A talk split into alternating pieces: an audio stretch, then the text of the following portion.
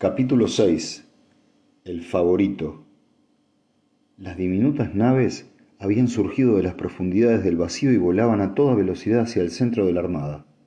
Sin un disparo o una ráfaga de energía se introdujeron en el área atestada de naves para salir luego disparadas de un lado al otro, mientras las naves imperiales se dirigían hacia ellas como torpes animales de carga.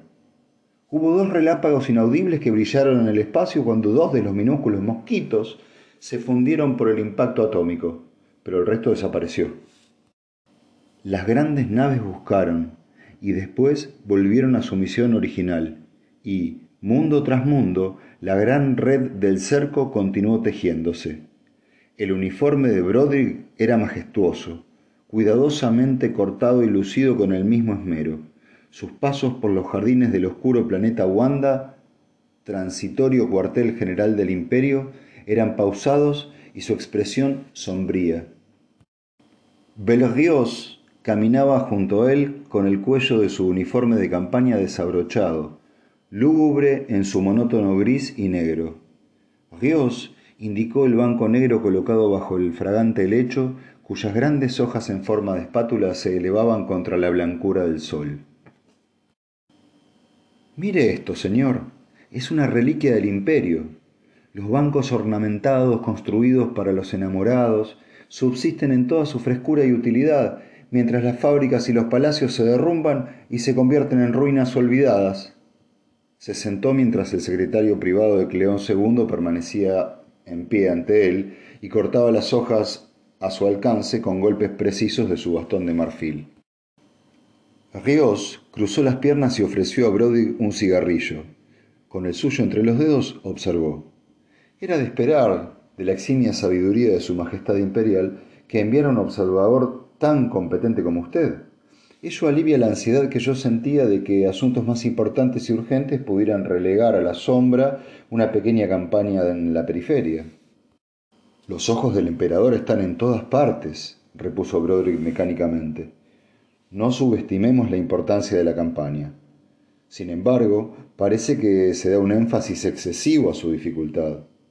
Seguramente esas pequeñas naves no constituyen un obstáculo que requiera la complicada maniobra preliminar de un cerco. Ríos enrojeció, pero no perdió la serenidad. No puedo arriesgar la vida de mis hombres, que no son muchos, ni la destrucción de mis naves, que son irreemplazables, con un ataque precipitado. El establecimiento de un cerco ahorrará muchas vidas en el ataque final, sea cual sea su dificultad, Ayer me tomé la libertad de explicar las razones militares para ello. Está bien, está bien, yo no soy un militar. En cualquier caso, usted me asegura que lo que parece patente y obviamente acertado es, en realidad, un error. Admitámoslo, pero sus preocupaciones van mucho más allá. En su segundo comunicado, usted pidió refuerzos, y eso que eran para luchar contra un enemigo débil, reducido y bárbaro, con lo que aún ni siquiera se había enfrentado. Desea más fuerzas bajo esas circunstancias. Desear más fuerzas bajo esas circunstancias haría casi pensar en cierta incapacidad o en algo peor de no dar su carrera anterior pruebas suficientes de su osadía e imaginación. Se lo agradezco, dijo fríamente el general, pero me gustaría recordarle que existe una diferencia entre la osadía y la ceguera. La acción decisiva está indicada cuando se conoce al enemigo y se pueden calcular aproximadamente los riesgos. Pero moverse contra un potencial desconocido ya supone una osadía de por sí.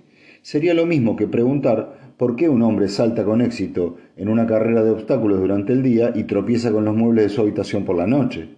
Brody desechó las palabras del otro con un expresivo ademán. Contundente, pero no satisfactorio.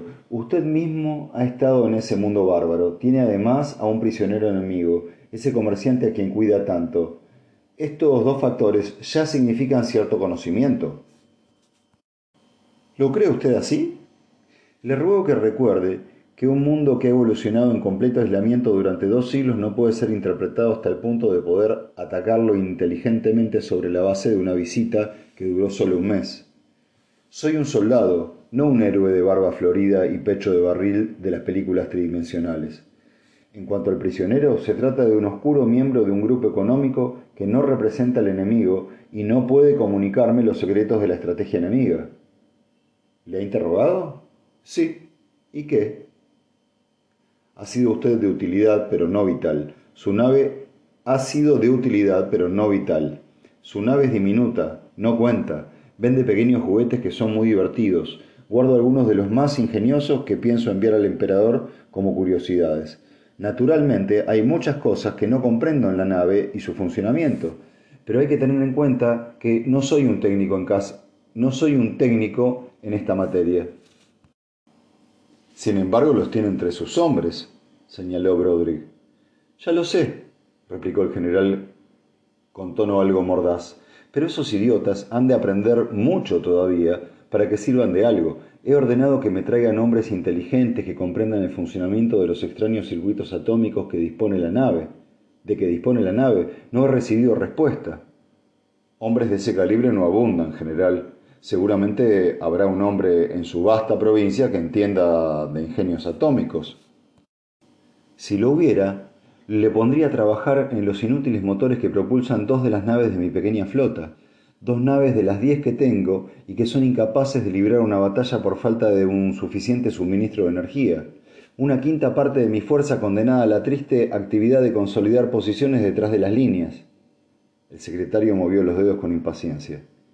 Su posición no es la única que... Eh, su posición no es la única a este respecto, general. El emperador tiene problemas similares.